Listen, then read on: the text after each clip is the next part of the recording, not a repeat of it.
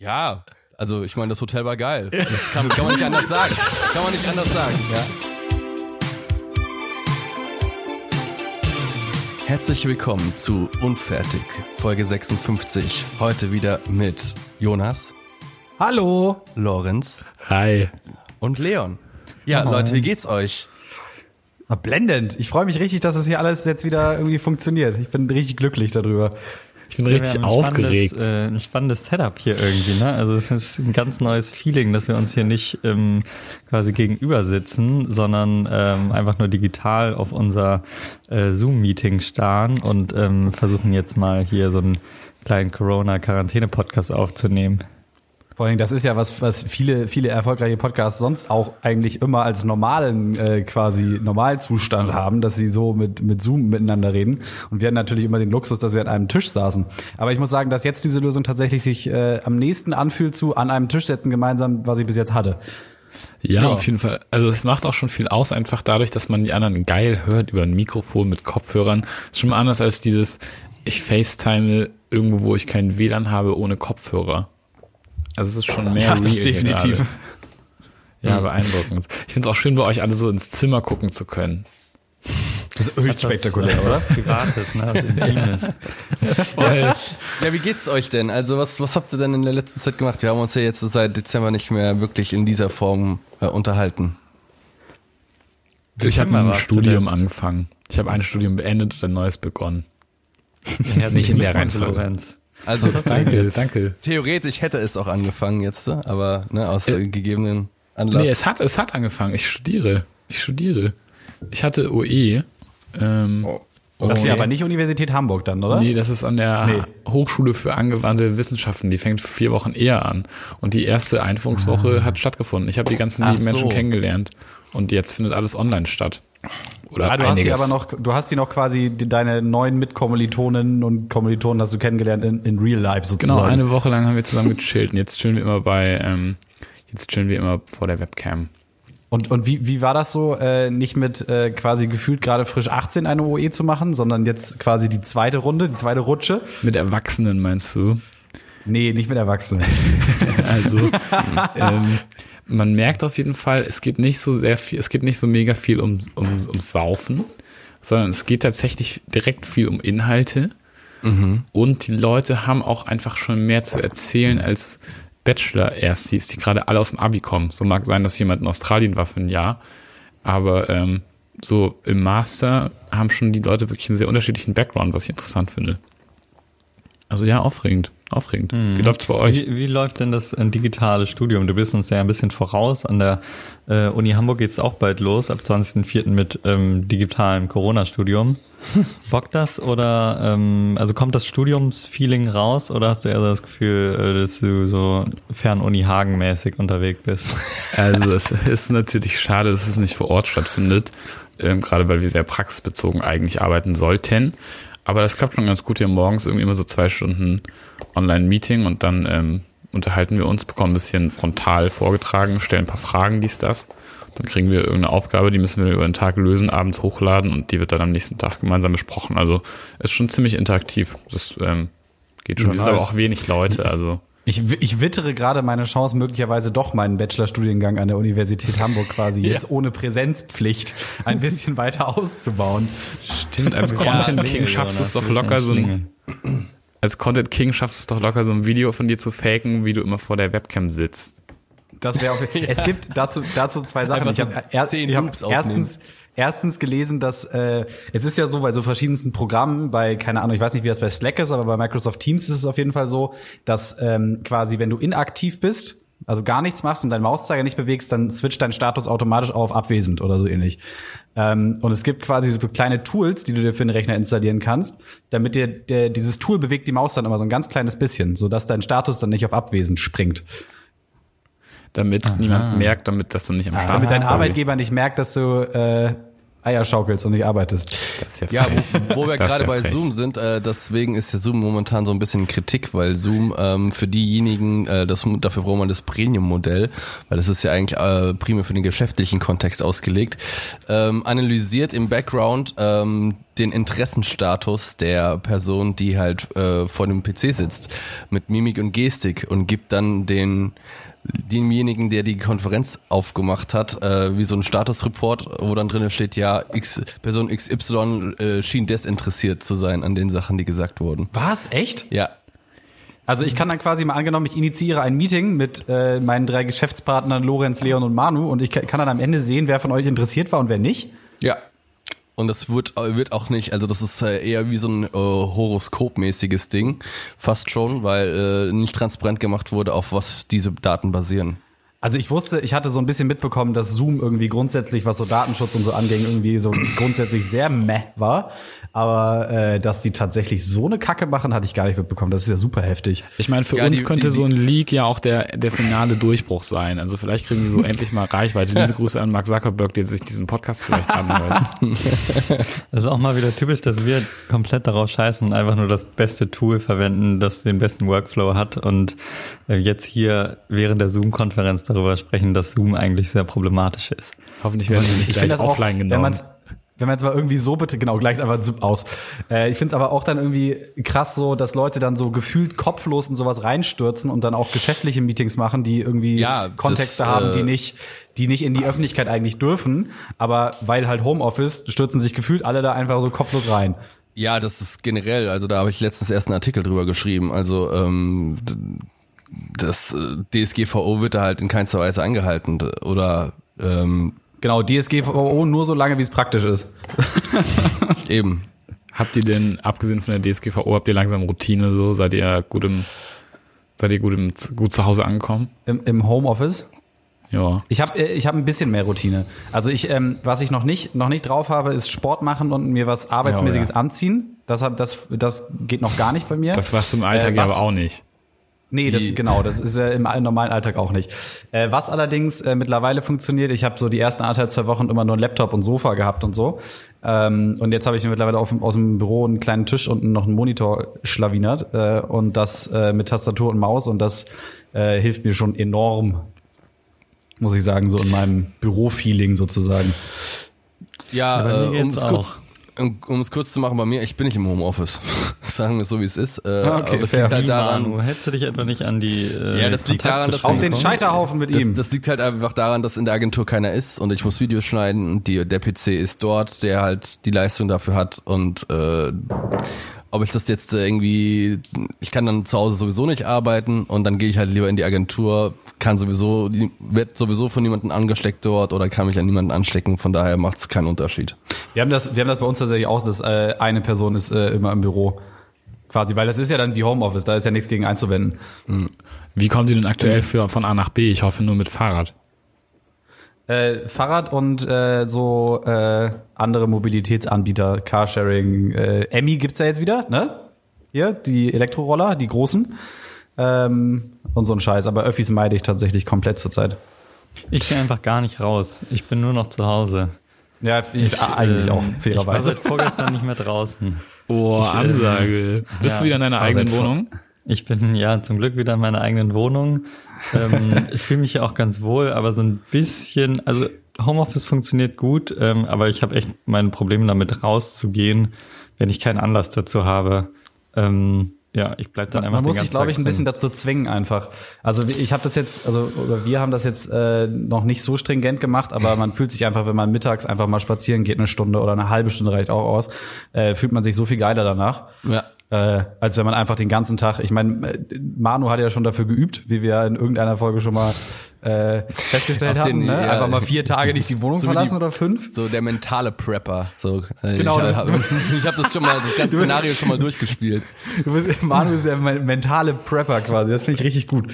Äh, nee, aber ähm, ich finde, man kommt dann ähm, auch irgendwann sich selber so total eklig vor. Egal, ob man jetzt irgendwie duscht oder nicht. Wisst ihr, was ich meine? Kriegt man so ein bisschen so einen Wohnungskoller. Ja, auf jeden Fall. Ich weiß, was du meinst. Weiß, was Außerdem du ist meinst. Es, ist es sehr deprimierend, finde ich, äh, sich auf den Straßen aufzuhalten. Also gerade Oh, ähm? Deprimierend findest du? Ja, ich finde Ich finde es gerade, es hat irgendwie eine, es hat, es hat eine, ich finde es hat eine geile Stimmung. Es hat irgendwie so eine Endzeitstimmung. Ja, ich mag's auch, muss ich sagen. Das ist Ist. Das erinnert mich so ein ganz kleines bisschen an, äh, wie das war. Also ich meine, so krass ist es nicht, aber als bei G20 die ganzen Straßen abgesperrt waren im Sicherheitsbereich ähm, oder um den Sicherheitsbereich, Grindelallee, Stichwort, äh, Mhm. so, dass, dass es einfach einfach leer ist.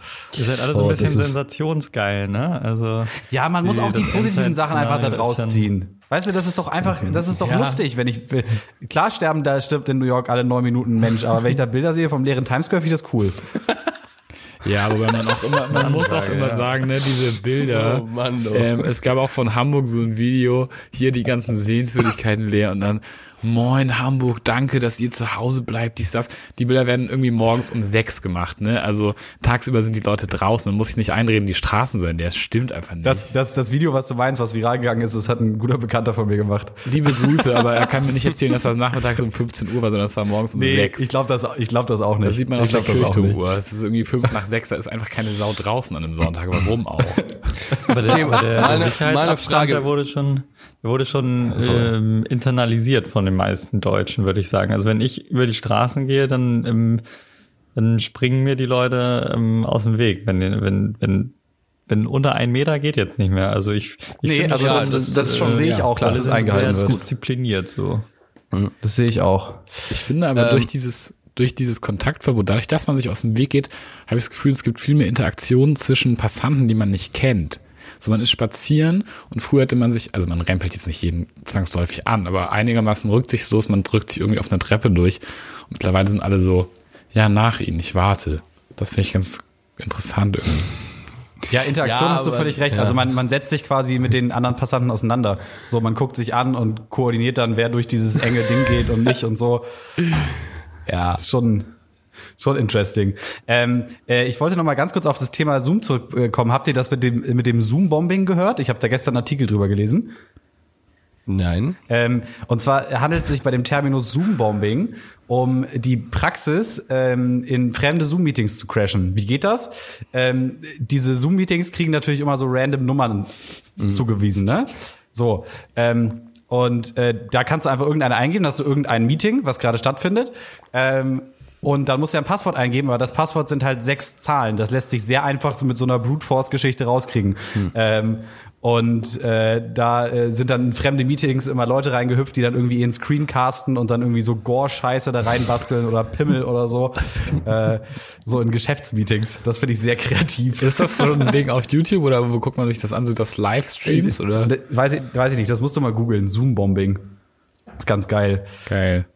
Und äh, mein persönlicher Fave zum Thema Zoom war, äh, da ist ein Tweet, ich glaube vor, vor zwei oder drei Tagen, da du kannst ja so deinen Hintergrund ersetzen bei Zoom, so per Greenscreen oder so.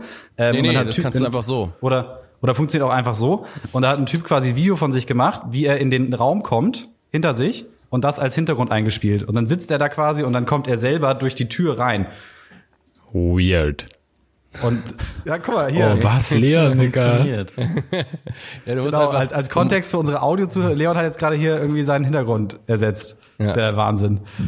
Kann man bestimmt kreative äh, Mittel Wobei, wenn man sich überlegt, dass Instagram mittlerweile dir künstliche Sommersprossen aufs Gesicht tracken kann, dann wird auch Ja, äh, so ein Webtool deinen Hintergrund ersetzen kein, können. kein Hexenwerk mehr, ne? nee. Ey Leute, ich habe wirklich ein bisschen, ähm, ich hätte es nie für möglich gehalten, ich habe ein bisschen Sommersprossen bekommen, wo du gerade das Nee. Stichwort. Äh, Kannst du mal näher an die Cam kommen? Als du jetzt im Urlaub warst? Ich glaube leider, meine Webcam ist zu schlecht dafür, um das zu sehen. Ich sehe ja. seh das, in der, ich sehe es in der Tat auch nicht, aber ich glaub dir das mal, wenn du das Ähm, erzählst. Ja, ich war in Bangladesch und es war heiß, viel Sonne und ähm, ja, ich habe tatsächlich Sommersprossen bekommen. Es sieht ein bisschen weird aus. Es passt nicht so ganz zu meinem Teint, würde ich sagen. Aber Ich würde es gerne live sehen. Ich bin ja ein großer Ja, Sommersprossen-Fan. echt? Vielleicht kann ich da jetzt bei dir punkten, Lorenz. Feierst du es denn nicht, Leon? Ach, ich weiß nicht. Also es ist, ich glaube, es geht auch bald wieder weg. Ich glaube nicht, dass die von Dauer sind.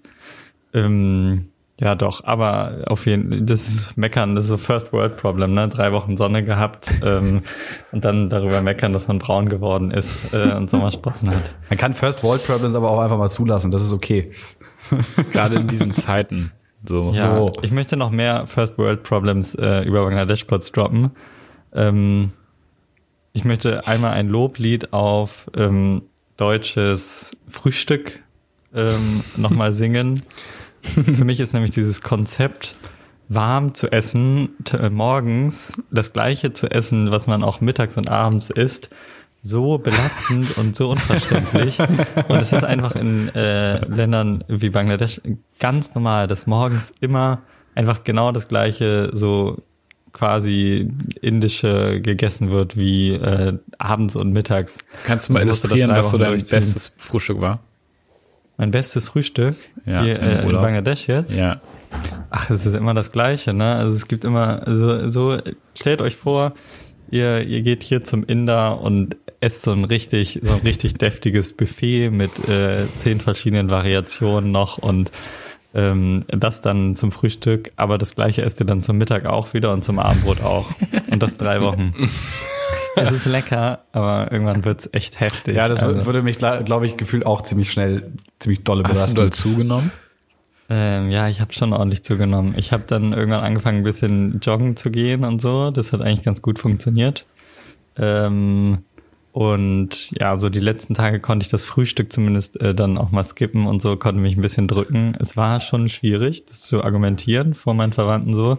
Also du musst schon eigentlich immer essen und alles probieren. Und ähm, wenn du eine Sache nicht probierst, dann heißt es, dass äh, sie dir nicht geschmeckt hat oder vielleicht nicht schmecken würde. Und ähm, das geht nicht. Also du musst schon wirklich alles essen. Ich bin dann irgendwann dazu übergegangen, einfach alles immer nur so in Probiergrößen zu essen, damit ich zumindest alles einmal appreciated habe und gesagt habe, ja, sehr, sehr lecker. Ähm, und dann war ich satt. Improvise, Adapt, Overcome, ne? Oder wie war das?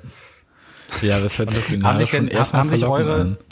haben sich eure äh, Eating Habits sozusagen äh, so irgendwie grundlegend geändert, wenn man jetzt 24 Stunden zu Hause ist? Ja, oder? viel bestellt. Äh, sehr, sehr Echt? viel bestellt, ja. Das ist krass, weil ich habe, ich habe, äh, ich bin ja normalerweise Bestellkönig und ich habe in den letzten zwei Wochen kein einziges Mal Essen bestellt. Ich bin auch fast zum Vollzeitkoch geworden. Also ich Und ich glaube, gerade 30 sagen, Manu, du Prozent warst meiner doch Zeit eigentlich unser- Kochen drauf. Ja, Ja. Manu war doch eigentlich, eigentlich unser Koch. Haben wir jetzt Rollen getauscht? Ja, das musste, man muss aber dazu sagen, es war äh, viel los gerade wegen äh, äh, Corona und so, dass auf der Arbeit halt viel malochert wurde und dann hatte ich abends einfach keinen Bock zu kochen und dann habe ich was bestellt halt. Ja. Also es lag jetzt nicht unbedingt dann, äh, jetzt ist jetzt das letzte Heft äh, fertig produziert, das heißt, dass ich äh, jetzt auch wieder ruhiger ist und dann koche ich auch wieder. Also, aber ja, äh, wenn ich sagen müsste, ich hätte jetzt, glaube ich, alle drei Tage irgendwie was bestellt. Oh. Das ist schon krass. Habt ihr schon angefangen? Morgen. Habt ihr schon angefangen, wie es sich gehört, bei euren Local Cafés, die ihr so gerne mögt, denen da Gutscheine zu kaufen und mal einen Kaffee to go und sowas, damit die nicht aussterben? Also ich habe tatsächlich schon angefangen, so ein bisschen, bisschen zu hier und da zu unterstützen. Also ähm, so Clubkombinat, bisschen Geld gespendet, diese ganzen Geschichten. Ähm, und äh, hatte jetzt auch, wir wollten eine Flasche, eine, eine besondere Flasche Gin haben und hab dann war kurz davor, die bei Amazon zu bestellen. Hab dann aber geguckt, okay, äh, ne, hier lokaler Schnapshändler liefert ja auch und dann da bestellt. Da, so, das sind jetzt so, so die Sachen, die man so ein bisschen macht. Sehr gut. Was ja auch richtig ist, finde ich auch gut so. Vielleicht kann Ja. man das dann ja auch beibehalten für nach der Corona-Krise. Würde ich ganz gut finden. Ja, ne? Eigentlich ist es so naheliegend. Eigentlich voll, voll geil, weil das, das kostet dann halt, keine Ahnung, bei, bei hier Getränkeparadies Wolf in der Schanze hier, kostet dann diese Flasche halt vielleicht drei Euro mehr. Ähm, aber da, das ist doch viel geiler, als wenn das von Amazon kommt. auch bei Bei liefern die Essen. denn sonst auch? Das ist ja die Frage. Die liefern sonst auch, ja, ja. Also ich habe jetzt auch schon bei einer Buchhandlung hier um die Ecke bestellt und äh, ich habe Kaffeebohnen bestellt. Das äh, ist auch mega geil, aber die liefern halt sonst nicht. Also zum Beispiel das Ape Gold, ich weiß nicht, ob ihr die kennt, das ist so eine ähm, Ja. Kaffeerösterei aus Hamburg und die machen jetzt so Nachbarschaftslieferungen und das ist mega geil. Sonst zahlst du, liefern die glaube ich auch, aber halt dann ganz normal über DHL und jetzt liefern die so lokal mit dem Fahrrad aus und ähm, das finde ich eigentlich ziemlich geil. Wenn die das nach der Krise weitermachen, dann äh, werde ich treuer Kunde. Die haben halt auch aktuell Naja, man kann ja, Mitarbeiter aber- übrig, ne? Du kannst ja aber auch nach der Krise theoretisch einfach in den Laden gehen und einen Kaffee kaufen. Also, Ja, aber das ist ja nicht du? realistisch. Das mache ich dann ja nicht wirklich. okay. Ja, aber ich glaube, es wird auch schon Angewohnheiten geben, die gut sind, die wir mit rausnehmen aus dieser, aus dieser Zeit gerade, würde ich einfach mal Ja. annehmen. Hast du da andere Beispiele? Haben sich so neue Angewohnheiten bei dir entwickelt, die du jetzt fortzuführen pflegen möchtest? Hände ich habe das. Gefühl, ich achte relativ, einfach weil ich auch viel Zeit habe, ne, aber ich achte relativ gut darauf, was zu tun, was ich gut finde, was mir irgendwie gut tut. Also häufiger sollte es natürlich Sport sein, ist dann mehr sowas wie ein, ein entspannender Spaziergang in der Sonne. Gestern habe ich eine Radtour gemacht und mich danach in die Badewanne gehauen. Ähm, Das Stuff, den ich ansonsten doch eher selten mache, obwohl ich ja auch mal ansonsten einen halben Nachmittag frei habe. War das, Also war das die Radtour, wo du, war das die Radtour, wo du die Instagram-Story gepostet hast von dir in Sportklamotten und dann mit einem Pilz und Pommes? Genau. Ja, ich wollte eigentlich, eigentlich dachte ich mal richtig Sport, aber dann hatte ich irgendwie mega Bock, wieder einen Radler zu holen, hatten die nicht. Und dann hatte ich irgendwie ein Bier und Pommes in der Hand. Aber es war, es war okay. Ich bin trotzdem noch War's zurückgefahren. Sehr gut. Also Fahrradfahren ist ja nicht joggen. Ich hab Wo wo so bist du lang gefahren? Bist du so-. So ein Champignon. Mit Portion Sorry, nicht Pommes und gesehen, Mayo. kurz verwirrt. Als ob Lorenz ein Champignon ist einfach. Ja, ich bin an die Elbe gefahren, nach Blankenese. Schön da. Bin ich noch nicht Nach hingefahren. Blankensee, finde ich gut. Ist, äh, ja, nice. Nice.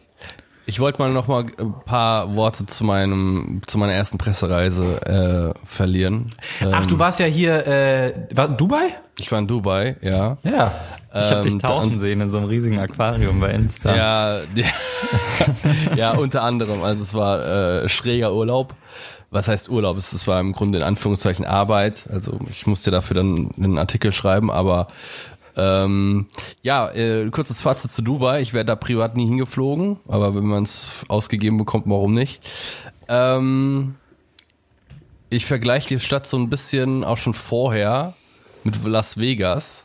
Es hat so einen ähnlichen Vibe, weil das ist ja so, äh, keine Ahnung, wenn du in Las Vegas bist, da, ähm, das ist alles so künstlich, so, ja, guck mal, da ist eine Replika vom Big Ben und da sind Pyramiden und so, das ist halt voll Banane. Aber wenn dann da bist, denkst du halt, okay, ach komm, ist doch lustig. Machen wir einen drauf. Äh, Dubai hat den gleichen Vibe, nur nehmen die Leute das da ernst. Also es ist sehr so Instagram Heaven, es ist total. Wir sind in, in, an einem Tag dann auch irgendwie, äh, haben so eine Wüstensafari gemacht, da sind wir da irgendwie so 50 Minuten aus äh, Dubai rausgefahren und du wartest eigentlich nur darauf, dass irgendwann mal sowas wie Alt-Dubai anfängt, aber es kommt einfach nicht. Das ist eine gated Community nach der anderen mit sündhaft teuren Villen und denkst, das kann doch nicht wahr sein. Äh, und es zeigt halt irgendwie, dass da ähm, ich würde nicht sagen, dass es kulturlos ist, das gibt es durchaus schon, aber da muss man halt für nach draußen fahren. Aber der ganze dann- Boom ist doch auch noch mega neu, oder? Also, das Ja, Dubai, also was das du ist 30 so- Jahre oder so ist halt. Also oder? äh, genau, also die Stadt, die Stadt an sich hat erst den Boom so richtig erlebt äh, in den 70ern, seitdem geht's dann halt steil auf und so äh, die meisten Häuser sind nicht älter als 20 Jahre, inklusive der ganzen see. äh, ho- ho- ähm, Hochhäuser, die halt da sind. Hast du dir diese künstlichen Inseln angeguckt? Das interessiert mich ja total Ähm, irgendwie, ob das, Das irgendwie, Atlantis de Palm ist die Spitze von dieser Insel. Das Da, war das Hotel, in dem du warst? Da, das ist das Hotel, wo ich einquartiert war, ja.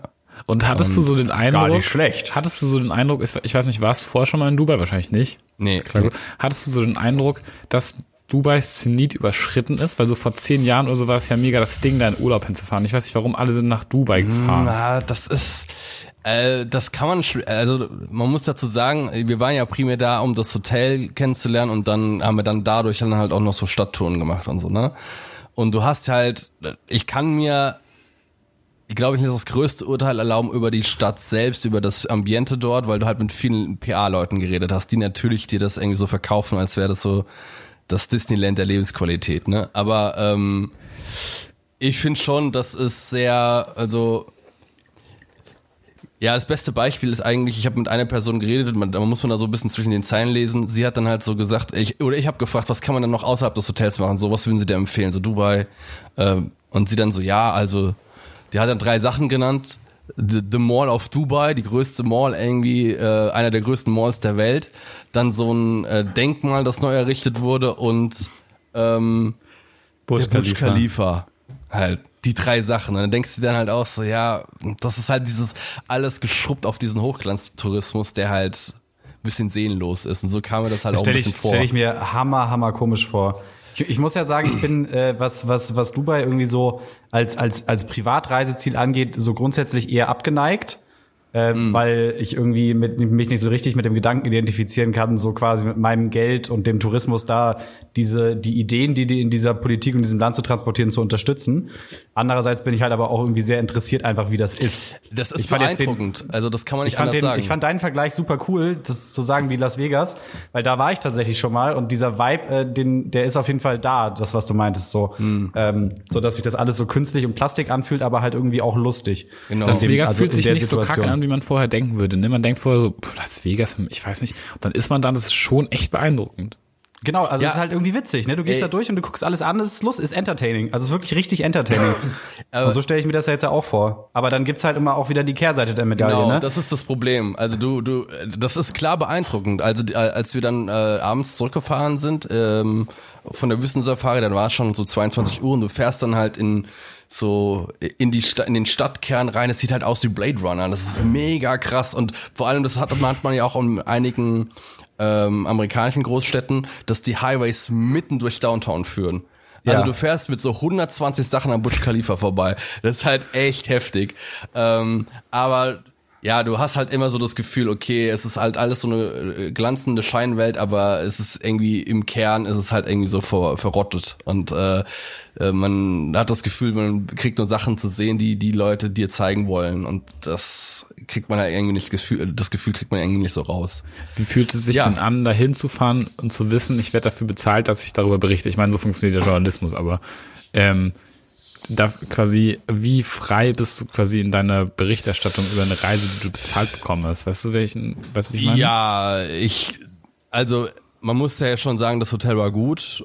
Ähm, ist ja auch irgendwie eins dieser mittlerweile Wahrzeichen von dem äh, von dem Ding. Also ähm, habe ich da jetzt eigentlich nichts an dem Hotel wirklich auszusetzen, aber ich hätte schon jetzt äh, das Ding auch zerreißen können. So Okay, ist es nicht. Frage ist dann natürlich, Mhm. ob mich die PR-Agentur dann nochmal einlädt für was anderes. Ne? Das ist dann halt, muss man abwägen. Aber äh, Manu, deine journalistische Integrität steht hier auf dem Spiel. Ja, also ich meine, das Hotel war geil. Das kann, kann man nicht anders sagen. Kann man nicht anders sagen. Ja. Ja, Das ist die richtige Reaktion dran- auf den, die, Nebendran war der die größte, richtige Reaktion auf den Kommentar ist, ja. Der, ne- der, der, daneben war einer der größten, der, ich glaube der zweitgrößte Wasserpark der Welt mit äh, 18 Rutschen. Also ich meine, das war schon geil. Das, äh, ich kann es nicht anders sagen. Ja.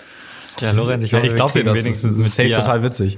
Kriegen wenigstens mit dir, Lorenz, einen äh, integren Journalisten hier in der Runde, der sich nicht ein Integren Euro von Journalisten. Dubai kaufen lässt. Ja, Manu, das ist jetzt, das war jetzt dein Todesurteil hier als äh, seriöser. Äh, Ach, ey.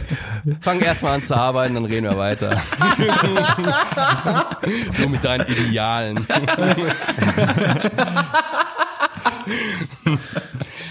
Oh du Mann. mit deinen Idealen, ey. Ich, ich habe jetzt aus diesen letzten drei Minuten schon zwei Folgentitel rausgenommen, die ich richtig geil finde. Sehr gut, sehr gut, sehr gut. Leute, ich möchte hier kurz, ich möchte einmal kurz metamäßig anmerken, wir hatten, weil wir so lange nicht gesprochen haben, haben wir uns vorher ziemlich genau einen Plan gemacht, was wir besprechen wollen. Bisher haben wir davon nichts richtig besprochen, aber ist egal.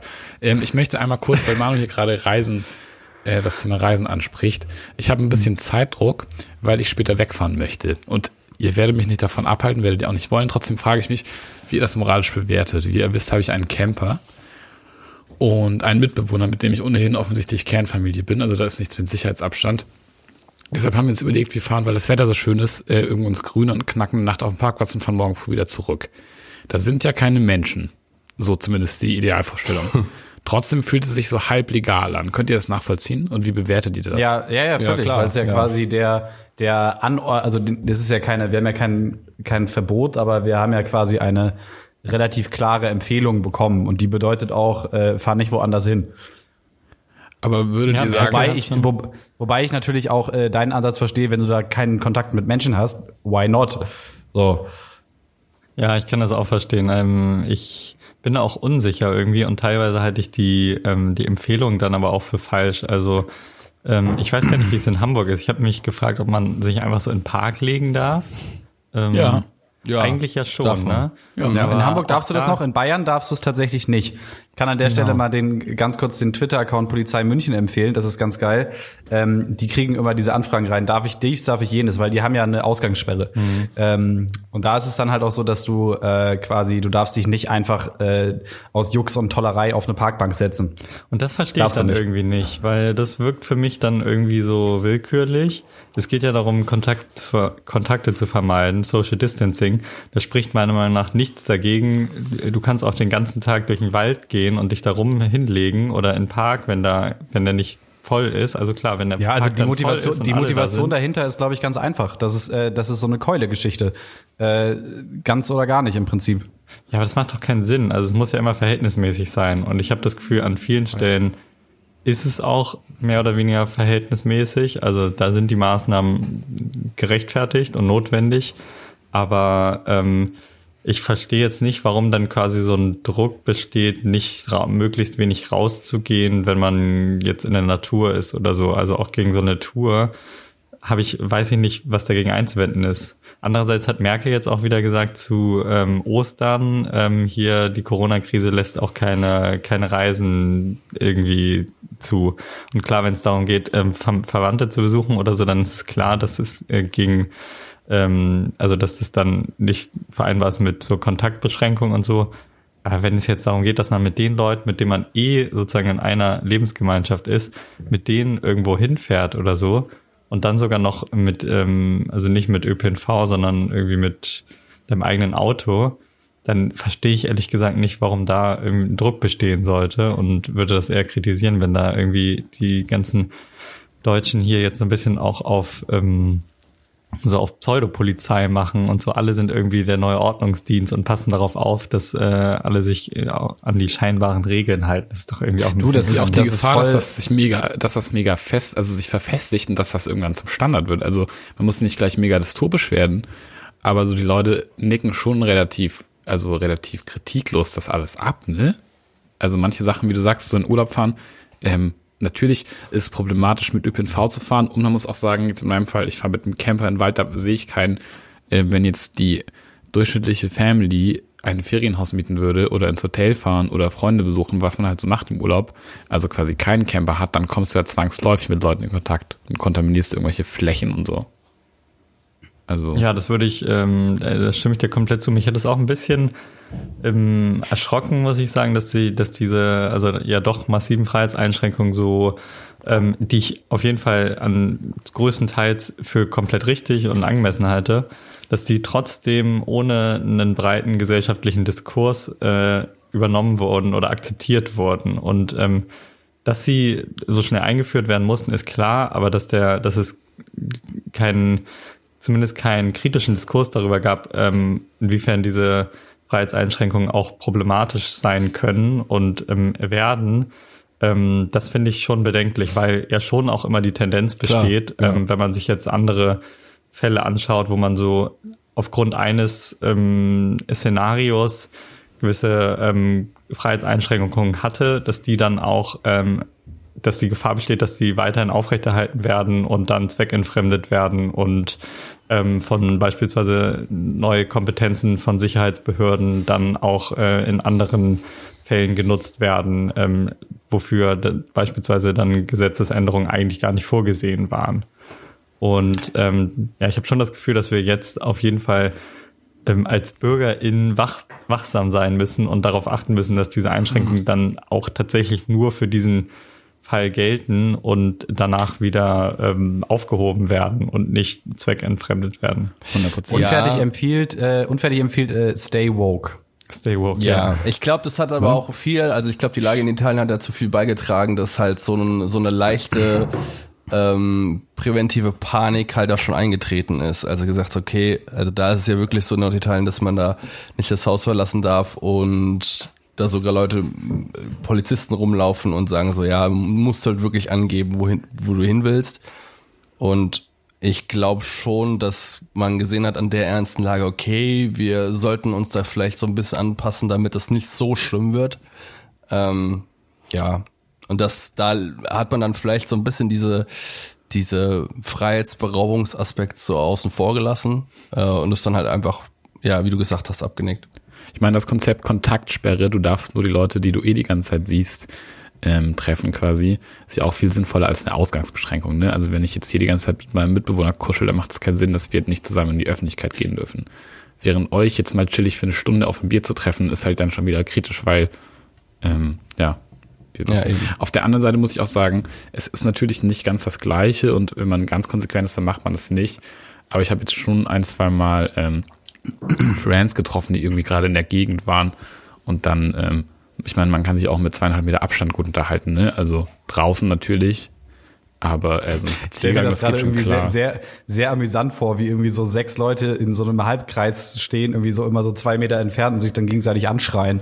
Ja, sechs Leute darfst du ja nicht. Sechs Leute ist zu viel. Das ist, viel, das ist viel zu viel. Das ist viel zu viel. Ja, es ist Ja. wild. Das Ja, ist also Das ist echt, äh, das ist völlig wild. Ähm, wir haben ja, äh, um mal, noch mal ganz kurz metareferenziell zu werden, wir haben ja letzte Woche das äh, schon mal getestet hier und äh, wir haben letzte Woche was gemacht, was ich, äh, was ich inhaltlich gerne jetzt in diese Episode, die dann tatsächlich ins Interwebs geht, äh, reinbringen würde. Nämlich, äh, lasst uns mal alle committen darauf, äh, auf ein Datum, wann, äh, wann das weitergeht hier mit dem Leben in der Öffentlichkeit. Wir hatten das Boah. letztes Mal an was festgemacht. Ähm, äh, ihr müsst mir ganz kurz geistig auf die Sprünge helfen. Ich glaube, es war, wann gehen wir das erste Mal wieder auf eine Tanzgroßveranstaltung oder so ähnlich. Ja, genau. Ach so. Okay. Also die Frage ist dann noch, ähm, bedeutet Großveranstaltungen ähm, über 1000 Leute? Weil das war ja auch Nee, das, was sa- sagen wir mal, eingeschränkt sagen wir wurde. mal Tanzveranstaltungen mit mehr als äh, mehr als 50 Leuten. Okay. Ähm, ich hatte ja Ich habe letztes Mal, glaube ich, 1. August gesagt und ich glaube, ich, dass ich dabei bleibe. Boah, das ist schwer zu sagen. Das ent, äh, entbehrt auch ganz kurz hier Disclaimer, das entbehrt sich jeder wissenschaftlichen Basis. Das sind Bauchgefühlschätzungen. Die beste Wissenschaft basiert auf Bauchgefühl. Also nach diese, äh, also na, nach diesem flatten the curve System müssten wir ja normalerweise ein, ein Jahr zu Hause sein, zu Hause bleiben. So, ähm, das wird nicht passieren, weil die Leute dann ausrasten. Ich gehe mal davon aus, dass in einem Monat vielleicht die Leute das im Monat noch mitmachen und dann sagen sie so, ja, aber jetzt langsam, ne, wir müssen auch Geld verdienen und so. Ähm, also gehe ich mal davon aus, dass wir auch, ja, vielleicht August ist schon ganz gut. Also so ein halbes Jahr Oktober, Oktober, August, so rum, würde ich auch sagen. Nee, du musst dich auf ein Datum committen, damit das, damit das dazu vergleichbar Nicht, aber da, da, da, damit ist nicht gemeint, dass wir da rausgehen sollten, aber ich glaube, dass äh, die Politik nachgibt. So. Äh, Die Definition ist quasi, wann ist es gesellschaftlich cool, gesamtgesellschaftlich, wieder eine Tanzveranstaltung mit über 50 Leuten zu besuchen. Meinst, ab Jahr. wann macht man Insta-Stories mit seinen Freunden drin? in einem So. Jahr. Also ich sag 1. August, Manu sagt dann äh, äh, der 4. April 2021. Ja, nach dem Flatten the Curves äh, Prinzip, was äh, die die ähm, äh, Studien, die die gemacht haben, wäre das normalerweise die logische Konsequenz, aber es wird halt niemand machen. Ich gebe dir voll recht, ich hoffe einfach, dass es schneller geht. Ich ähm, habe meine Meinung so ein bisschen geändert zum letzten Mal. Ähm, ich habe letztes Mal, glaube ich, aber auch September oder Oktober gesagt. Ähm, habe jetzt äh, ein ziemlich spannendes Video, was ich empfehlen kann, äh, von MyLab gesehen. Ich weiß nicht, ob ihr sie kennt. Genau, ähm, Sie hat ähm, und der, unter anderem, also das Video ist jetzt im Grunde basiert es auch auf vielen Annahmen, ähm, aber sie hat argumentiert, dass ein Ziel sein kann, die ähm, Fallzahlen durch jetzt harte Beschränkungen so stark wieder zu minimieren, dass wir von dem Fall, äh, von dem Szenario, wo wir jetzt nicht mehr jeden Fall nachvollziehen können und nicht mehr quasi punktuell Leute ähm, isolieren so, ja. können. Ist das diese dass wir, 1,1 ähm, äh, diese 1,1 Studie? Genau, von wegen, dass ah, wir ja, wieder genau, okay. zurückkommen zu dem Punkt, dass die Fallzahlen so langsam steigen, dass wir wieder individuell nachvollziehen können, wer sich ansteckt und da das Umfeld isolieren können. Das heißt, ein Ziel könnte sein, die Maßnahmen jetzt so aufrechtzuerhalten und vielleicht schon früher als gedacht zu einem Punkt zurückkommen, wo die Fallzahlen so gering sind, dass wir für den Großteil der Bevölkerung wieder ähm, halbwegs normale Zustände ermöglichen können und dann ähm, dafür sorgen können, dass ähm, Leute, die sich weiterhin anstecken, dann ähm, punktuell isoliert werden und deutlich ähm, effektiver und ähm, sozusagen konsequenter isoliert werden, als ähm, das am Anfang der Pandemie der Fall war. Und ähm, dass das ein Szenario wäre, mit dem wir möglicherweise ähm, die äh, Pandemie auch überstehen können und die Gesundheitssysteme nicht überlasten, ohne dass wir ähm, auf sehr lange Zeit die Freiheitsbeschränkung aufrechterhalten müssen. Das, Das heißt, aber das das ist Fazit, welches. Datum ist das? Pro- Wollte ich gerade sagen. Danke für die Herleitung, aber wir brauchen ein Datum. Es gibt kein Datum, aber also ich sage jetzt einfach mal, ähm, ich sage 15. Mai. Nee, Okay. Ich sag äh, nicht 15. 15. Mai, Mai. 15. Juni. Sorry. 15. Juni. Ich mach äh, weiterhin bin ich beim ähm, beim Dockville-Datum. Ich habe es nicht im Kopf, das Dockville wird wahrscheinlich nicht stattfinden, aber das ist der 18.8. oder so. Siri, wann ist das Also, Dockville? Okay, Aber- 1.8., aber- aber- 18.8., aber, 15.6. aber Leute, Leute, ich habe ja jetzt die Antwort, ich habe jetzt zwei Antworten gegeben. Ich habe die Antwort gegeben, wann es sein wird und wann es gesellschaftlich cool ist. Würdest du sagen, am, im Juni ist es bereits cool, wieder äh, äh, auf ein Festival zu gehen? Ähm, nicht Festival, ne? Wir haben ja nicht von Großveranstaltungen 1000 Leute Ja. geredet. Wir haben Aber lass mal 50 Leute Club sein. gesagt. Ich würde Nee, sagen, Also das, das Szenario, was ich in meinem Kopf aufmache, ist eine äh, ne ne mittelgroße Kneipe oder ein kleiner Club. So eine mittelgroße Kneipe wird mir schon so viel geben. Ja, same. Also meine Hoffnung ist, dass es dann auch wieder akzeptiert ist, so, so wenn da schon das Szenario eingetroffen ist, dass ähm, Isolierung von Einzelnen funktioniert und man das Gefühl hat, damit ähm, die Fallzahlen genug beschränken zu können. Das macht mich optimistisch, muss ich sagen. Ich freue mich auf den Sommer. Ich weiß nicht, ob das Ja, ich unrealistisch auch. ist. Ich hoffe, das ist das. meine Hoffnung, mit der ich Ja, mir das ich gerade ein Aber Manu schüttelt den Kopf. Nee, ich ich glaube, glaub, Manu hat auch, hat auch einen berechtigten Punkt. Äh, ja, hm. Ja, ich wünschte mir, es wäre so, ne? Aber ich, weil, also ich, ich, ich bin mal gespannt. Ich bin mal gespannt. Junge, aber ab Okay, jetzt- wir haben jetzt- 21, das ist einfach hart. Das geht Ja, nicht. klar, Das es ist nicht hart. Das geht nicht. Bis Aber dahin das ist kann ja ich auch ein bisschen der. Titel. Ja, wie, wie gesagt, also ich glaube nicht, dass wir bis dahin zu, alle zu Hause sitzen werden, aber es wäre die logische Konsequenz eigentlich, die wir machen sollten. Aber Das ist echt krass. ich würde auch Ich echt bis dahin viel Geld sparen, muss ich ganz ehrlich sagen, weil ich arbeite mehr oder weniger normal weiter, nur mein gesamt, also mein gesamtes Geld, neben meinen natürlich Fixkosten für Miete etc., gebe ich all mein Geld für irgendwelchen Konsum in der Öffentlichkeit aus, Gastronomie, Getränke, dies, das. Aktuell fällt das alles weg. Also Ja, vollständig. auch so. So, ich habe mir äh, gestern was zu essen gegönnt vom Italiener nebenan, aber ansonsten, ich gebe keine Kohle aus. Das ist Ja klar, also normal, normal einkaufen, ja, aber dieses, äh, dieses, äh, keine Ahnung, dreimal die Woche äh, abends in eine Kneipe gehen und da 30 Euro auf den Kopf hauen, ist halt, das fällt weg. Ja, gute Sache. Ich finde das gut. Back to basics. Ich finde das gut.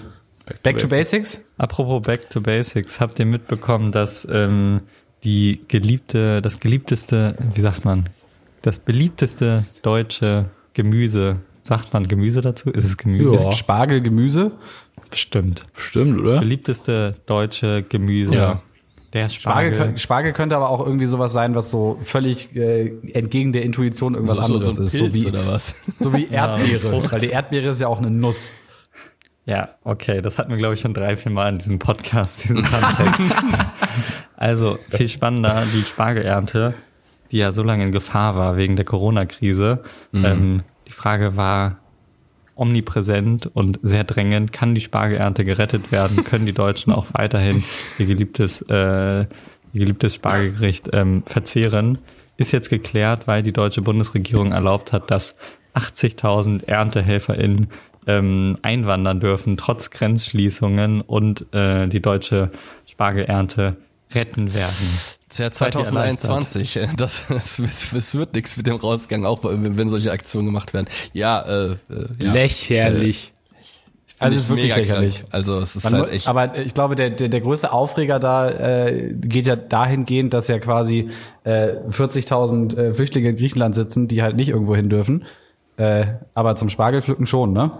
Ja, ich fand es so absurd auch nochmal diese, ähm, weil das nochmal die Zahlen ähm, man so verdeutlicht, man, ich habe das Gefühl, ich zumindest selbst internalisiere fast selbst dieses ganze Framing von Konservativen, dass das einfach viel zu viele Geflüchtete sind, obwohl ich natürlich weiterhin dafür streite, dass ähm, wir evakuieren sollten, hat man trotzdem manchmal dieses Gefühl, okay, vielleicht müssen wir wirklich ähm, geht das nur mit europäischer Zusammenarbeit und wir können nicht als Deutschland, als Deutschland im Alleingang irgendwie die ganzen Lager importi äh, evakuieren. Wenn du dann hörst, okay, es geht hier um 40, äh, im Fall Griechenland jetzt beispielsweise um 40.000 Geflüchtete ähm, und 80.000 ErntehelferInnen können wir mal easy einfliegen. So klar, das kannst du nicht hundertprozentig vergleichen, aber trotzdem die Dimension, finde ich, rückt das nochmal so in so ein Verhältnis, wo klar ist, Leute, das ist Das einfach ist un nur unfassbar lächerlich. krasse, ähm, krasser Nationalismus, dass wir irgendwie sagen, ja, okay, unsere deutsche Spargelernte ist uns so wichtig, dass wir da 80.000 Leute herholen, aber die 40.000 Geflüchtete, die unter katastrophalsten Bedingungen in den griechischen Lagern gerade ausharren müssen, ähm, da haben wir leider keine Kapazitäten für. Also es tut uns leid, aber es geht leider echt nicht. Das ist diese Leitkultur, nach der sich so viele Leute so lange gesehnt haben. Jetzt ist langsam klar, was das bedeutet. Wir lassen Geflüchtete nicht nach Deutschland, aber wir holen Erntehelfer nach Deutschland, damit unser Spargel nicht vertrocknet.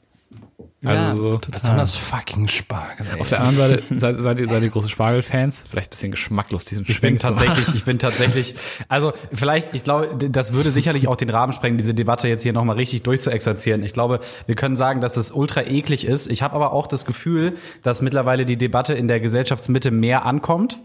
Ähm, ich weiß nicht, ob ihr mir da recht gebt, ähm, aber zum Beispiel, ich schaue hier aus dem Fenster und ich sehe tatsächlich direkt zwei Plakate hängen zu diesem Thema. Wo wohnst du? Ähm, Ach so, ach ja, so. Aus, von, von so Balkonen runter. Wo wohnst du gerade? ähm, Okay.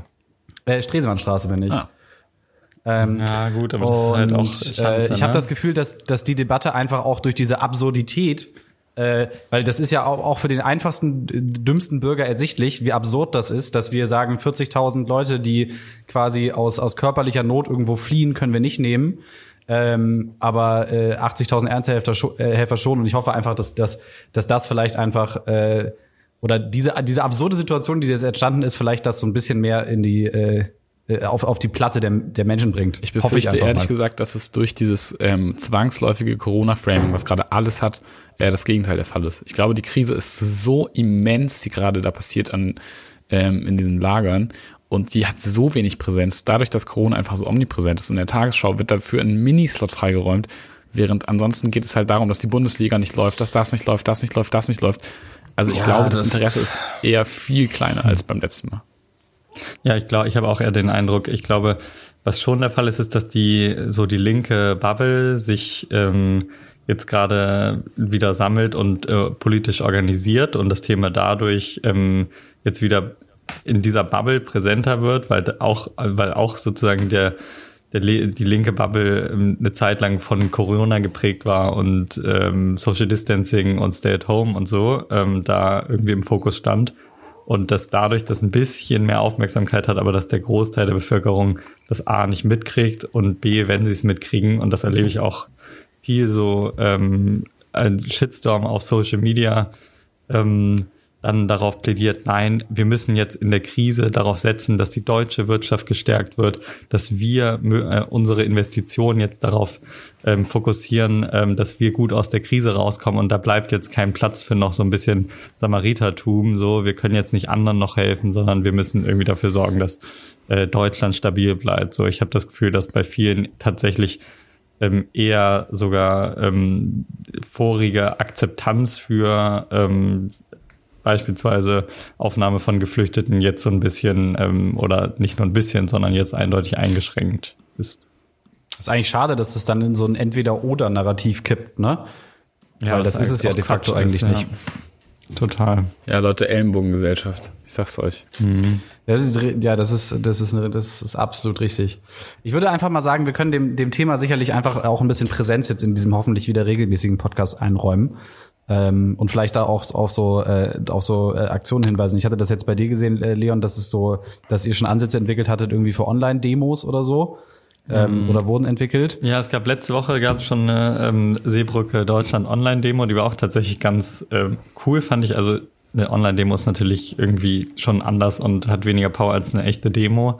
Aber für die begrenzten Möglichkeiten haben die das ganz gut gemacht, fand ich. Die haben Kannst du Ähm, kurz äh, äh, erläutern, was da, ja, wie, genau. wie das passiert ist? Ja, es war ein äh, YouTube-Livestream und ähm, es haben dann irgendwie zwei Leute moderiert und dann aber vor allem verschiedene Formate durchgeführt. Also es wurden, sie haben, sie haben selbst ähm, Dinge referiert, sie haben mit Leuten live gesprochen, ähm, die aus verschiedenen Orten zugeschaltet waren. Sie haben ähm, Redebeiträge oder in anderer Form künstlerische Beiträge, die irgendwie ähm, die diese gradige Krise thematisieren, eingeblendet.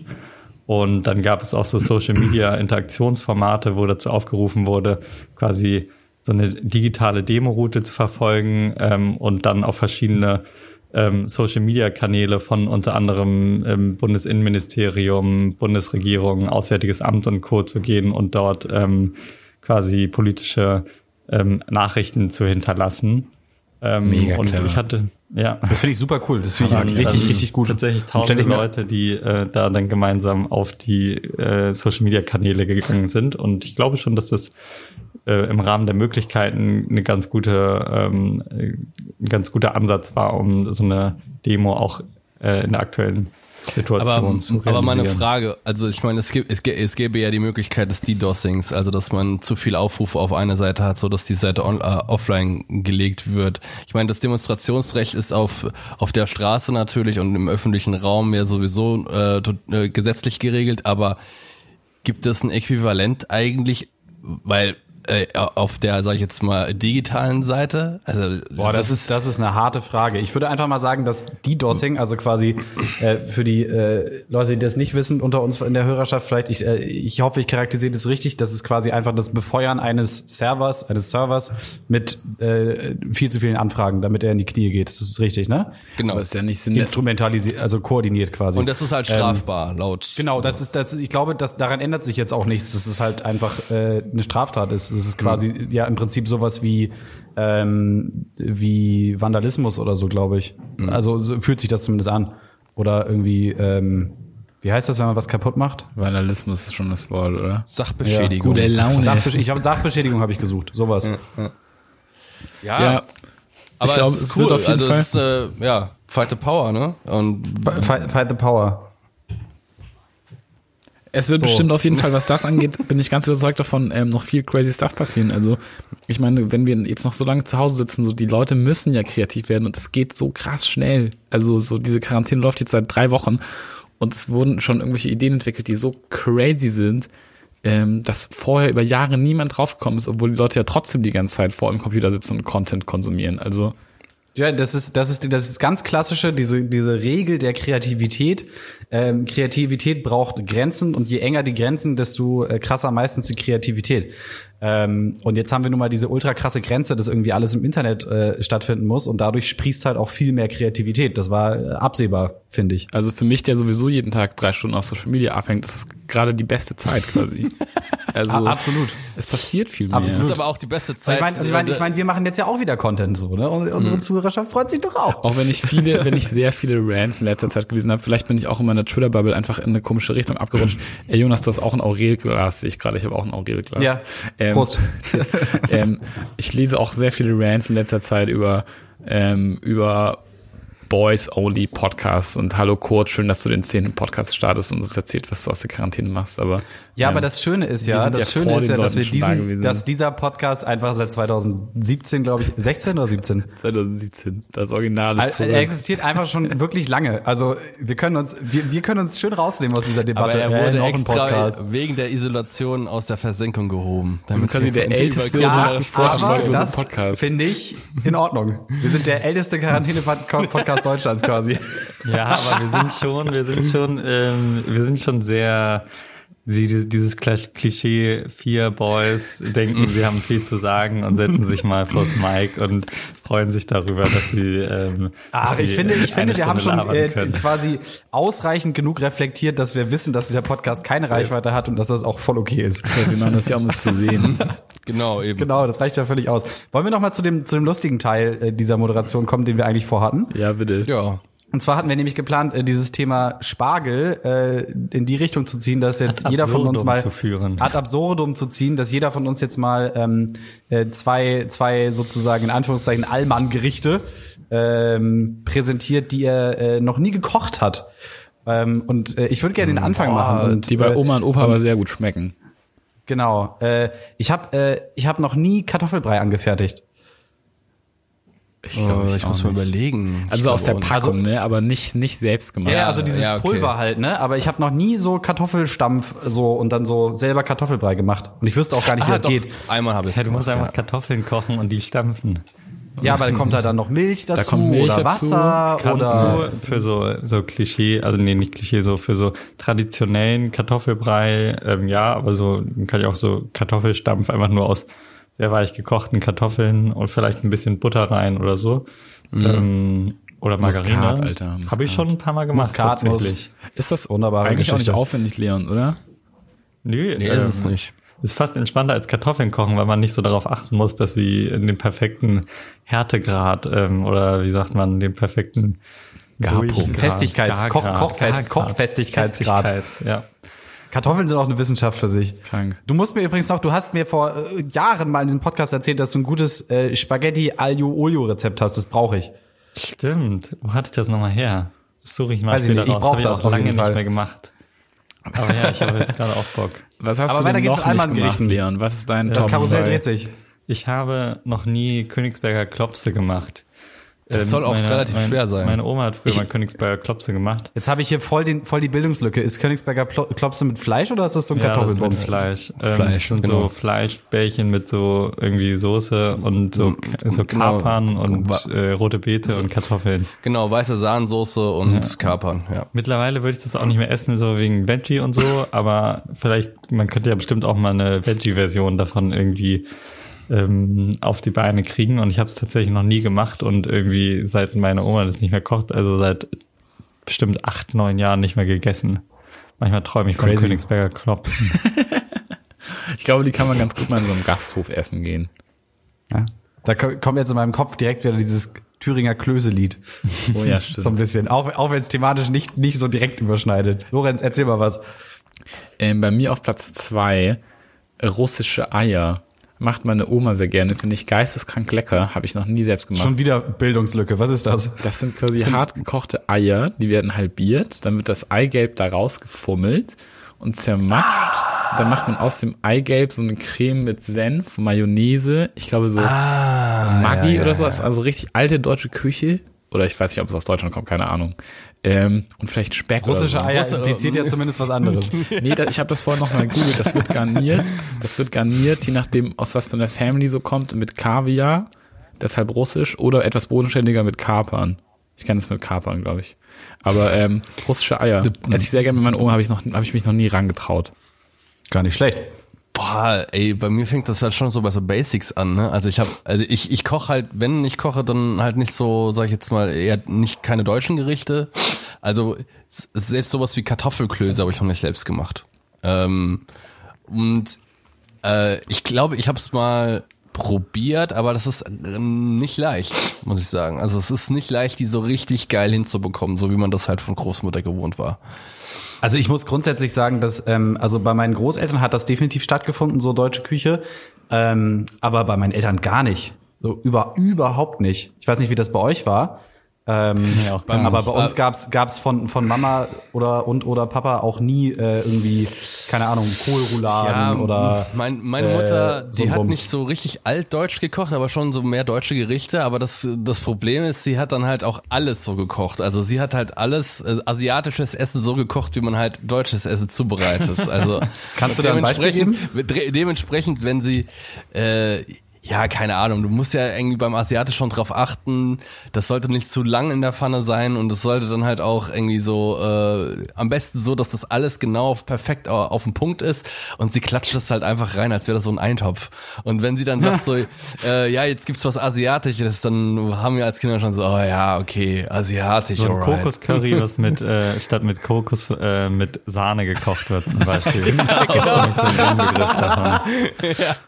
So ähnlich, das hört ja. sich richtig das hört sich richtig gut an. Aber das, was sie, also die deutsche Küche, die war natürlich großartig.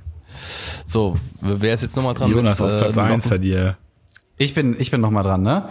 Äh, ich habe ich hab jetzt äh, in diesen drei Minuten Vorbereitung, die wir gemacht haben für diesen Podcast, nee, es waren 40 Minuten Vorbereitung, 30, keine Ahnung, egal.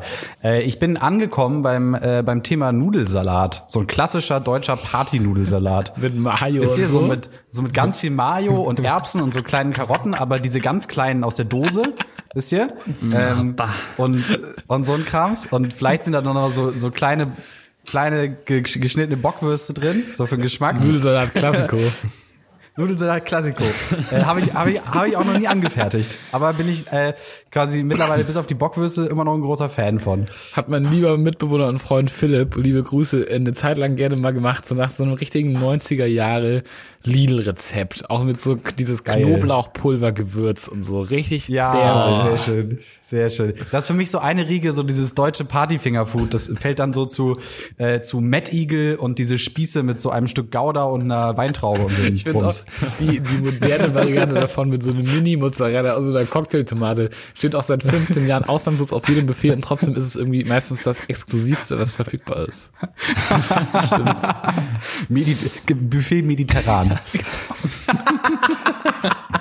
Hier beim Leute, ich Bäcker um die Ecke das ähm, mediterrane erzähl. Frühstück nimmt, das kostet viel mehr als so ein Klecks Pesto und so eine aufgeschnittene Tomate. Sad. Naja, sorry. Ja, du hast aber voll recht.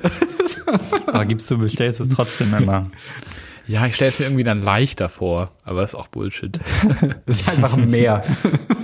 Oh Mann. Ähm, Leute, ich, äh, ich habe schon ein paar Mal gesagt, ich bin, ich habe ungefähr zehnmal in meinem Leben Käsespätzle gegessen und ich find's mega geil, komme aber nie dazu und hab's auch noch nie selbst Käsespätzle gemacht, obwohl ich sie eigentlich echt geil finde und ähm, ich weiß ist auch nicht, gar was nicht so mich, leicht, äh, glaub ich, was mich Das daran ist hindert. Wir haben schon häufiger auch darüber geredet, privat, und Lorenz hat mir schon häufiger gesagt, nee, das ist eigentlich recht easy oder sehr easy. Und Ich nehm's meine, Lorenz DNA vor. sind ja quasi so ineinander gedrehte Käsespätzle. Ja, im Grunde ja. Und irgendwie ähm, kann ich, äh, da ist irgendwie so eine innere Hemmschwelle bei mir, äh, in mir, weshalb ich das äh, nicht hinbekomme. Man macht diese Nudeln auch selbst, ne? Wenn man ein gutes Ja. Jahr. Ich habe zu Weihnachten habe ich eine Spätzlepresse bekommen und das ist schon viel geiler. Man muss aber sagen, dass es schon lange dauert. Und mit den Spätzle aus der Packung schmeckt das nicht ansatzweise so gut, aber es ist trotzdem ein solides Essen und dann dauert es halt nur 10 Minuten. Wir machen mal bald Käsespätzle, wenn dieser ganze Bums hier vorbei ist. Ja, Das, finde ich richtig. das ist übrigens was, was ich in den letzten Tagen ganz, ganz oft sage. Lass mal machen, wenn das hier vorbei ist. Man muss eigentlich anfangen, so eine Liste zu führen. Ist auch gut, dass man endlich mal einen Grund hat, Dinge aufzuschieben. Wir hatten ja schon immer diese Tendenz zu Sachen uns vorzunehmen, die dann mal zu machen. Wir sind auch mittlerweile seit vielen Jahren im engen Austausch. Wir haben es noch nicht einmal geschafft, irgendwie in Urlaub zu fahren, obwohl wir es schon ewig mal starten wollten. So, es funktioniert einfach nicht. Ja, überall in Berlin. Aktuell ist Zwar das von easy. vier, aber. Ja, absolut, da hast du völlig recht. Haben wir noch Allmann gerichtet? Zwei Stück brauchen wir noch, ne? Ähm, ja, bei mir auf Platz eins, weil ich es auch noch nie, also ich finde es auch nicht so geil, aber ich habe es trotzdem früher oft gegessen. Ich wüsste nicht mal ansatzweise, wie man das macht. Hühnerfrikassee, Hühnerfrikassee, ich kann es nicht mehr aussprechen. Uh, ja, das ist scheiße aufwendig. Das Ich weiß nur, dass das ein Gericht ist, was das es einigermaßen häufig gab, was ich nie so geil fand. Ich habe keine Ahnung, was da drin ist, wie das hergestellt wird oder sonst was. Nee, ich auch nicht. Ich auch nicht. So eine seltsame, undefinierbare weiße Soße. Ja, weird. Keine Ja, genau. Also ich wüsste nicht, was da drin ist. Kann ich dir wirklich gar nicht beantworten. Ja, also Manu, äh, wahrscheinlich auf. auch. äh, wahrscheinlich auch Sahne äh, oder Creme fraiche und dann halt irgendwie Bratsoße und was weiß ich. Also äh, ich, ich weiß halt nur von meiner Mutter, die das dann halt immer ähm, äh, ein Hühnchen erst vorher gekocht hat und dann ähm, aus dem Sud, dann wird dann das halt, also die Brühe daraus wird das dann irgendwie gemacht. Die stand da halt irgendwie Stunden für in der Küche. Also äh, Ich finde jetzt aber auch so eine so ein Hühnerfrikassee, diese diese Flüssigkeit hat so eine seltsame Konsistenz. Ja, irgendwie räudig, finde ich. Also ich weiß nicht. Ich weiß, ist das bei euch auch so, dass Also man, ich wollte ich wollte es jetzt nicht ansprechen, aber es hat für mich eine ähnliche Konsistenz wie Sperma. Ja, das macht's auch nicht besser, dass du nach, nach einer, wenn du das so eine Viertelstunde abkühlen lässt, ist sofort so ein Fettfilm oben, der irgendwie so hart geworden ist. Das- Von daher, äh, ja. Aber schmeckt geil. Das muss man sagen. geil. Gut. okay, Leons Ja, Platz was ist eins. jetzt- Ja, mein, mein, mein Platz eins aus gegebenem Anlass. Äh, ich habe noch nie ähm, selbst weißen Spargel mit äh, Sauce Hollandaise und Kartoffeln gemacht. Same, stimmt. So, das habe ich in der Tat schon mal gemacht. Ich, das liegt aber auch erstens daran, dass mir weißer Spargel sowieso nicht so schmeckt. Also ich finde grün bei Weitem besser. Also das ist meine äh, Sache. Und äh, äh, ich find's ja, die, also ich- es schmeckt jetzt nicht schlecht so, ne? Aber es ist jetzt nichts, dass ich jetzt so, wo ich mir denke, boah, da hätte ich jetzt Bock drauf unbedingt. Wenn es da ist, esse ich es halt und sonst esse ich halt Grünspargel zu, was weiß ich, wenn ich was, was mache als Beilage. So. Ich habe tatsächlich schon Ja. Spargel gemacht, aber was ich noch nicht gemacht habe, kennt ihr das, wenn ihr so ähm, bei Penny oder so an der Kasse steht und dann ist da so ein kleines Heftchen, wo irgendwie so drauf steht 101 äh, Spargelrezepte oder so. Ja. Also ich glaube, so Next Level ist ja alles mit Spargel zu machen, so Spargelauflauf, Spargelpizza, Spargelburger. Ähm, also einfach alles mit Spargel. In der ich Spargelzeit weiß nicht, ist, ey. jedes Gericht einfach mit Spargel Aber- gekocht. aber- Aber jetzt ist mega äh, teuer. Ist Spargel teuer? Ja. Ja, ja, schon. Aber jetzt mal, äh, ist dir, ist dir lieber weißen oder grünen Spargel? Ich finde das, also das ist irgendwie so ein bisschen Äpfelbirnenmäßig, weil ich finde, so ein Gericht, was mit grünem Spargel ist, ist so ganz anders als so dieses weiße Spargel, Hollandaise-Soße, Kartoffeln. Weil grünen Spargel oft in so einem Kontext irgendwie so mit Parmaschinken oder so oder äh, keine Ahnung, mit, mit Parmesan oder eher frischeren Sachen und so. Und das andere ist ja so ein ultra deftiges Essen. Ja, genau. Das, äh, das ich würde aber, so- glaube ich, wenn, wenn du mir jetzt die Pistole auf die Brust setzen würdest, würde ich mich für grünen Spargel entscheiden. Ja. Same. Ich glaube ich auch. Grüner Spargel ist für mich aber auch nicht so deutsch konnotiert, weil das kannst du, es gibt ja auch so, so, so Curry-Gerichte und so asiatische Stimmt. Gerichte mit grünem Spargel und da habe ich auch schon häufiger Dinge mit grünem Spargel gekocht und weißer Spargel ist halt so, Soße Hollandaise. Alleine, dass es, Pellkartoffeln. alleine, dass es ein bisschen wie Holz schmeckt, ist ja eigentlich schon so ein Ding, was so weird ist. ja. Aus dem Findest du, dass weißer Spargel wie Holz schmeckt? Ja, wenn er schlecht gemacht ist, ist er doch unten so ganz hart. Ja, nee, so, ich finde ja. ich finde am meisten Spargel einfach, das ist, das ist so sehnig. Also das ist halt, das, ist, das so Ja, ja. zieht halt wie so, das, ich finde das halt voll ekelhaft. Also im Gegensatz halt zu Grünspargel, der halt ein bisschen einfach mm, bessere Konsistenz hat. Und Spargel auch- riecht halt einfach nach Ammoniak, muss man einfach sagen. Es ist ekelhaft, dieser Geruch ist räudig. Das, ja. das Anti-Spargel-Unfertig-Movement. Finde ich geil. So die Grabs, oder? Ja, lass mal, lass mal Grabs machen. Also vielleicht dadurch, dass, dass dieser Podcast war jetzt, keine Ahnung, vier Monate nicht on air und wir werden sicherlich einige neue Hörer haben. Äh, in dem Grabs-Format äh, wählen äh, Leon, Lorenz, Jonas und Manuel sich eine Empfehlung äh, völlig formatfrei aus. Äh, das, sind schön Grabs. erklärt, Wer möchte Jonas. anfangen? Ich habe Quizduell wieder entdeckt. Ja, Ähm, ich auch. und das ist auch eine sehr geile Art, quasi noch ein weiterer Kommunikationskanal zu den tausend Kanälen, die man aktuell benutzt. Es ist eine coole Art, ich quizduelle ein bisschen mit meinen neuen KommilitonInnen, ähm, mit Leuten quasi auch zu bonden. Also nicht nur mit Leuten Quizduell zu spielen, die man eh die ganze Zeit sieht, wie meine Mitbewohner hier, Mitbewohner hier sondern ähm, Leute, die man eigentlich noch nicht so gut kennt, bisschen bei Quizduell herauszufordern, ist ganz interessant. Da sieht man nämlich, was die so, was die so wissen. Guter Zeitvertreib, macht Hm, find ich auch gut. schnell abhängig. Finde ich gut. Habt ihr eigentlich mal Hausparty eu- euch runtergeladen? Diese neue App, die ja scheinbar gerade so irgendwie auf Platz zwei ist, der meist. Neu, neu ist sie ja nicht, aber sie ist jetzt ja wieder relevant. Ja. Ja, aber äh, ja, habe ich, aber haben wir auch schon quasi äh, äh, benutzt sozusagen. Macht Spaß eigentlich, ne? Finde ich. Find Ja, das ist ganz witzig. Ich finde das Und man muss immer ein drauf, bisschen man, scheiße, man muss darauf achten, diesen, diesen Raum zu locken bei Hausparty, Ja. sonst können da ja. random Leute einfach rein. Das hatten wir gestern Abend, das war ganz weird. Plötzlich Camsex zu dritt. So, soll ich mal weitermachen? Bitte. ja gerne. Ja, für mich, äh, das ist eigentlich kein irgendwie so Geheimtipp oder so, weil das ist äh, im Netz geht die Dokumentation ja voll weit um und hat mega viele Memes losgestoßen. Aber Tiger King. Für die, für die Leute, die die Dokumentation nicht kennen, das ist eine sechsteilige Netflix-Dokumentation über einen Typen, der heißt, also das ist, es geht um eigentlich, im Grunde gibt es um äh, in Amerika kann man exotische Tiere halt auch als Privatperson halten. So. Da gibt es halt nicht so eine Gesetze, wie es hier in Europa ist. Und es gibt Leute, die einfach Privatzoos haben. Die bauen sich, da- die kaufen sich halt irgendwie, haben ein großes Gelände, machen da irgendwie Zäune hoch und haben dann halt irgendwie so Tigerkäfige da. Und dann nehmen sie halt Geld dafür, dass die Leute reinkommen. Und es geht im Grunde eigentlich um einen Typen, Joe Exotic heißt der Typ. Ähm, der da später dann auch eine Kriminal äh, Nicht Fall, so viel Spoiler äh, ver hier. verwickelt ist, aber ähm, also das wird im Trailer verraten. Ähm, um was es da handelt, müsst ihr euch selbst sehen. Aber es geht im Grunde um diese ähm, Leute, die private Tigerzoos haben und die teilweise dann halt auch diese Ti Tiere züchten, um sie dann halt zu verkaufen an andere Händler. Und also ich bin sowieso davon ausgegangen, dass das jetzt nicht unbedingt äh, die coolsten, also äh, oder gesundesten Menschen sind, die sowas machen. Aber man lernt halt diese Szene kennen und das ist wirklich einfach nur crazy. Also wirklich jede Episode, alle 15 Minuten kommt so ein Curveball, wo du dir denkst, Alter, das kann doch nicht wahr sein. Und das geht so am laufenden Band. Also, äh, und Joe Exotic, äh, nur so, so, so, so einen kleinen Anreißer, ist zum Beispiel dann halt auch ähm, 2016 als Präsident irgendwie als Kandidat aufgetreten. Präsidentschaftskandidat, ja, da- und daher er hab ich den auch das erste Mal gesehen. Und, und hat, hatte dann halt auch so eine Kampagne dafür, wo er dann irgendwie mit seinen Tigern postet im, im Käfig. Also super schräge Typen. Er hat in Ähm, seinem, er hat in seinem Bundesstaat, ich weiß gar nicht mehr, welcher Bundesstaat es war, Oklahoma, glaube ich. Oklahoma, genau, Ja. Oklahoma Man hat er dann noch als, ähm, als Governor kandidiert und hat dabei 19 Prozent bekommen. Das ist der größte Redneck, den man sich vorstellen kann, wirklich. Also er ist quasi Gott. mit Meth aufgewachsen. Ja, genau. Meth an der Brust die sind, sozusagen. Die sind halt alle, das ist halt alles wirklich richtig harte Rednecks, die fast alle Meth-abhängig sind. Der eine Typ hat irgendwie Sexkult und die andere, Hm. äh, äh, keine Ahnung, es sind irgendwelche schrägen Sachen mit ihrem ehemaligen Mann passiert und so. Und das ist alles, ähm, ja, es ist eine Achterbahnfahrt der Emotionen. Und äh, müsst ihr euch auf jeden Fall angucken. Das ist momentan so, äh, ich glaube, die größtgehypteste Netflix-Dokumentation, die gerade äh, online ist. Nice. Kann ich auch nur empfehlen. Nice. Ich, äh, ich äh, schließe mich mal an.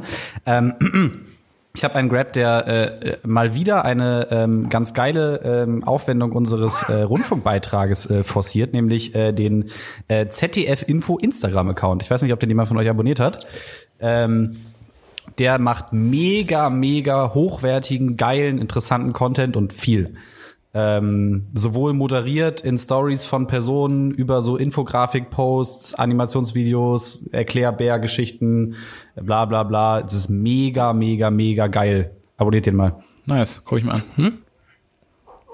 Ja, nice. Ähm, Dafür, dafür zahle ich gerne meinen Rundfunkbetrag. Beitrag.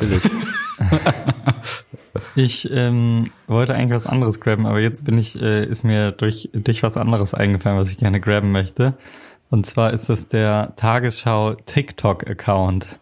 Nein. Ich bin. Moment, war das das, dieses, wo dieses Video mit Jan Hofer am Anfang da viral ging? ja, genau, genau. Oh, Chillst du viel auf TikTok, Leon? Ähm, eigentlich nicht, aber ich hatte ähm, so eine kurze Phase im Urlaub, ähm, wo ich irgendwie ganz tief in den Tiefen von TikTok gelandet bin. Ich weiß auch nicht, was da mit mir passiert ist, aber es waren so ein paar Tage, wo ich also der Algorithmus bei TikTok ist ja auch schlimm, ne? Du kannst ja, dein Feed ist ja quasi nur Algorithmus gesteuert und du kriegst dann einfach irgendwas da reingeworfen und einfach endlos. Und der kriegt auch relativ schnell hin, was du, ich sag mal, nicht gut findest, aber wo, wo deine Watchtime hoch ist und wo du irgendwie die Synapsen in deinem Gehirn dafür sorgen, dass du ein, also dass du am Handy bleibst. Und ähm, wenn, wenn du erstmal da so drin bist und diese ähm, und der, der ungefähr checkt, was du geil findest, so, dann hängst du, dann guckst du dir anderthalb Stunden diese Scheiße an und merkst nach anderthalb Stunden, Alter, was tue ich hier gerade? Warum gebe ich mir diesen Müll-Content? Aber so eine gewisse Faszination ist da äh, leider irgendwie dabei. Also ich habe die App mittlerweile wieder gelöscht und bin ähm, trocken. Aber ähm, ich hoffe, das hält auch an. Aber TikTok, TikTok. Aber die. Tagesschau sollte man sich angucken. die Tagesschau finde ich wirklich ganz unterhaltsam. Die machen nämlich zum einen so ähm, tatsächlich da, also nutzen die Plattform auch so für normale Informationsverbreitung, so ein bisschen halt als ähm, an das jüngere Publikum gerichtet, aber schon äh, auch ernsthafte News, versuchen aber trotzdem immer ähm, und irgendwie haben die da anscheinend die richtigen Praktikanten für eingestellt, ähm, auch so die TikTok-Hypes und Trends mitzumachen und die irgendwie mit deren ähm, mit deren Radio, äh, mit deren FernsehmoderatorInnen irgendwie umzusetzen. Und äh, ich finde es ganz unterhaltsam, muss ich äh, zugeben. Okay, nice, hätte ich gehört. Ist da dann auch wirklich wie in diesem Teaser-Video ein Jan Hofer mit einer Greenscreen-Krawatte oder ist das eher ein bisschen seriöser? Wie gesagt, es gibt so Formate, wo sie auch seriöseren Content machen, aber sie machen halt auch wirklich auf diesem Level so äh, TikTok-Content. Oh also Gott, oh euch Gott, das oh mal. Gott. Aber passt auf, dass ihr nicht in den Tiefen von TikTok versinkt. Es ist gefährlich. Kannst du jetzt mal hier eine Empfehlung äh, aussprechen, ob äh, Unfertig einen TikTok-Account braucht oder Bitte nicht? nicht. nee, ich, Ich möchte das eher auch nicht. Nee, ich, ich also- habe auch, ich habe auch nach wie vor, obwohl ich äh, in der Werbebranche arbeite, äh, dieses Thema gekonnt ignoriert äh, und auch. habe auch diese App bis jetzt noch nicht auf meinem Telefon in, äh, installiert. Ich glaube, irgendwann werden wir nicht drum herum kommen, aber bis jetzt möchte ich mich noch nicht damit auseinandersetzen. Ja, lass es so. Also es, es birgt Ja, einfach viele lassen. Gefahren. Klassische Late Adopter wie immer. Sehr So, schön, Kids. Ich glaube, das, kon- das Schlusswort. konkludiert 56. Äh, Es hat Spaß gemacht. verrückt, Alter, Ja. wirklich verrückt. Ähm, Es War schön. funktioniert besser als gedacht, diese digitale Ja. Version. Finde ich ja, auch. viel Spaß im Schnitt gut. gleich, Jonas. Das wird Pain.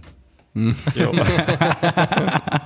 Also- wir entlassen euch in die Nacht, in den Mittag, in den Vormittag und äh, hören uns äh, zeitnah wieder. Kurz noch Applaus für alle Menschen, die in systemrelevanten Berufen arbeiten, bitte. Okay. Ich dachte, das ist scheiße. Ich dachte, die wollen. Davon egal. Ja, Geld ganz viel hab ich kaufen von unserem Applaus. Geld habe ich Ja, super. Ja, irgendwo Ja, hört die diskutieren wir nächste Woche. Freut euch, auf, freut euch auf nächste Woche. Ciao. Tschö. Ciao. Ciao.